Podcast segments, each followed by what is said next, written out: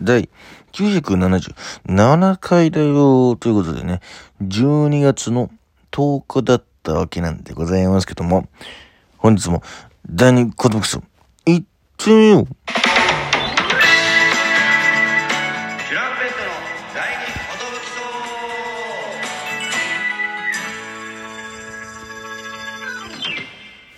どうもー、トシパンチです。よろしくお願いします。このラジオ、あれれちゃんビトが、なんと、毎日更新しております。12分間の、エブリデイラジオです。よろしくお願いします。えー、ということですね。今日は久しぶりですかね。私、トシパンチこと、ギャンプの、えー、ソロ配信になってまいりました。ちょっとね、えー、今日、ナミと午後も一緒だったんですけども、ちょっと夜、忘年会なんだかわかんないんですけど、ちょっと予定あって、あのー遅くなるわ、ラジオって感じだったんですけど、いや、ちょっと、うん、今日難しいかもねってなっちゃってね、今日久しぶりに僕一人でね、えー、撮る形になったんですけども。やっぱねあのー取りだめないとこういうことはありますよ。やっぱ毎日やってるとね。まあもう1000日まあ1000回目前ですからね。こんだけやってくりゃまあそんな日もあるよということなんでございますけども。今日は何の話しようかなと思ったんですけども。最近映画をちょこちょこ見ててね。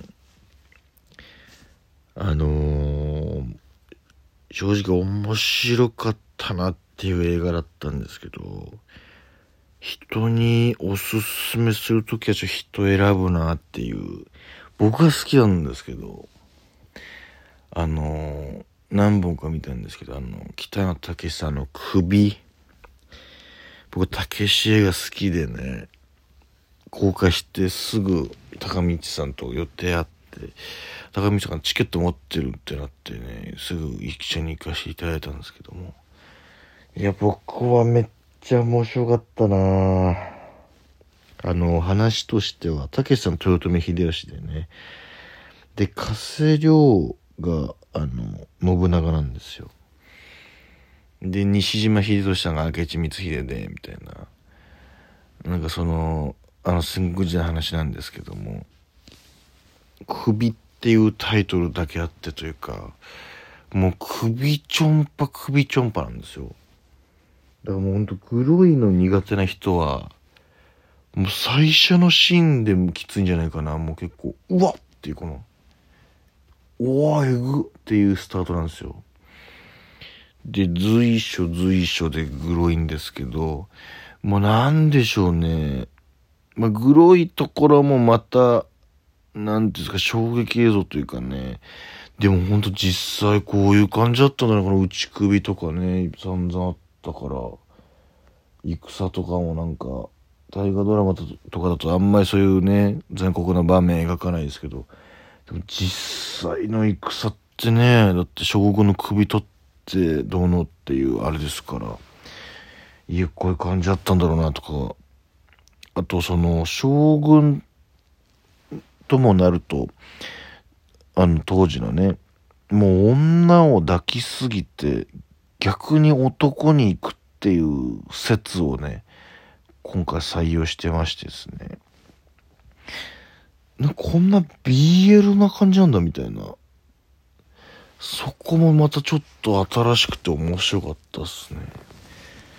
ただ結構ほんと見る人選ぶというか僕はぜひ見てほしいんですけど苦手な人からしたらうわこれ見れないなっていうぐらい結構衝撃ですね。めっちゃ面白い。ちょこちょこたけしさんのコミカルなシーン入るんですよ。急に。でもあまりにこの残酷な描写続くもんで急にそんなシーン来てもなんかこの 感情ぐっちゃぐちゃになるというかえ笑っていいのここ？みたいな。だ僕行った回ではその左端の方にたけしさんファンだったんでしょうね。そういうコミカルのシーンで毎回「ふん」って言って笑う人がいてね。笑ってる人いるなっていうのはちょっと気になったんですけど。そうだ思い出した。その見た時僕の真後ろの人がねまあ、あの、初老の、結局夫婦だったのかな、初老のね、まあ、ポップコーン食べてんですけど、もうマジクチャラだったんすよ。もう最悪だったな、もう。映画に集中したいのになんかもう、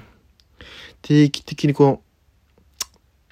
ってことが聞こえてくるからもうムカつかもう本当にもうクチャラはもうもう映画館でポップコーン食わないでくれ、もう本当に。序盤やばくて。で、うわぁ、最悪だ。めっちゃ音立てるタイプだ。終わったと思って。最後終わったら切れようかなってぐらいもうずっとなんかもう、みたいな。あもううるせえ。せっかくこっちは、たけし映画に没頭したいのになんか違うグロさがドルビーサラウンドで聞こえてくるとか、もう、なんなんだこれ 4D はっていう。最悪だったんですよね。で、食い終わったんだなーっていう、まあ2時間ちょっとありますから、1時間半ぐらい経って、あ、あんまり音立たなくなってよかったと思ったら、こう、たまにこの、って言うんですよ。ふざけんなよと思って、何をお前は吸うことがあるんだよと思って、もう、めっちゃ腹立って、終わった後高光さんとちょっとカフェ行ったんですけど「いや後ろのもう最悪でしたねくちゃらで」みたいなって言ったら「えー、ほんま？え全然気づかへんかった。え俺らの後ろ?」みたいな「いやもう真後ろですよ。僕の後ろと高光さんの後ろですよ」みたいな「あほんま？全然気づかへんかった」みたいな「ドシパンチ神経質やねんな」みたいなえー、俺があれなのかなめちゃくちゃ聞こえたけどなっていう、その、俺だけじゃないだろうな気になってんのと思って言いながら見ても。誰かこの後ろのやつ切れてくんねえかなと思いながらも。ああ、腹立った、あれ。ムカついた。まあ、とにかく首は面白くてね。で、確かネットフリックスじゃなくて、あの、あれで見たんですよ。UNEXT。あの、フォールっていう映画見てね、それがあの、600何メートルの、もう使われなくなった古いテレビ塔に、ちょっとその、女女性2人で、その、YouTube 配信するために登ろうみたいな感じで登ってたら、頂上まで行ったところではしごが老朽化でガーって外れて落ちちゃって、お前こっからどうやって降りればいいのっていうサバイバルホラーの映画見たんですけど、これまた面白かったですね。ちょっと、僕結構ホラー大丈夫なんですけど、こう、玉ヒュン系というか、うわ、落っこちるみたいな。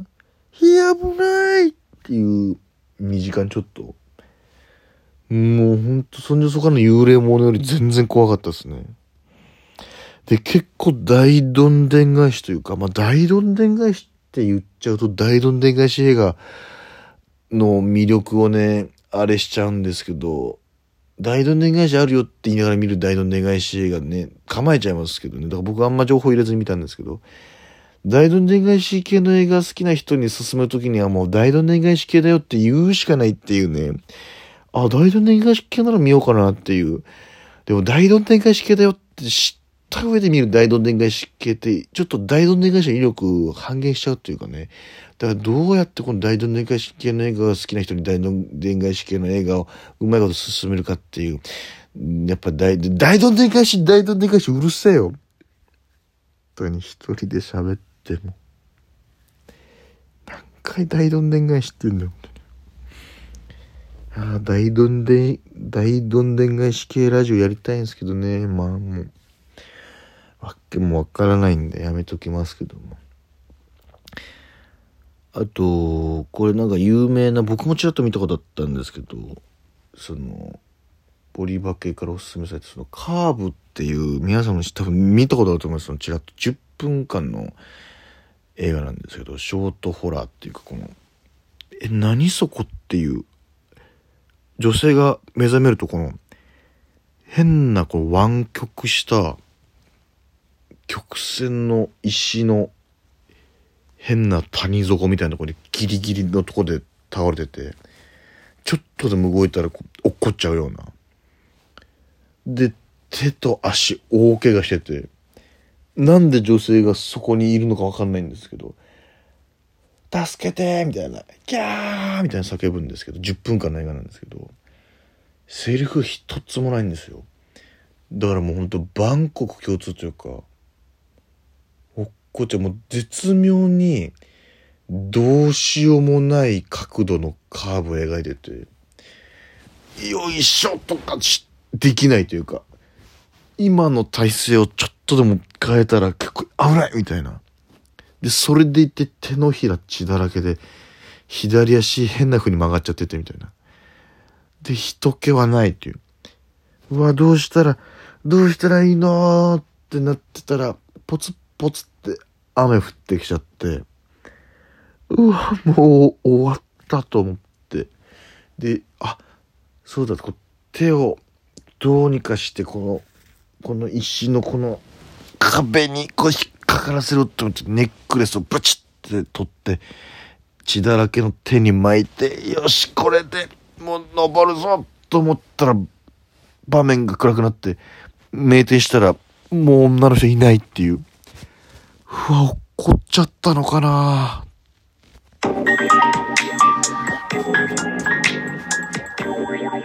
っていうなかなかの胸くそ映画なんですけどぜひ皆さんの映画好きな映画紹介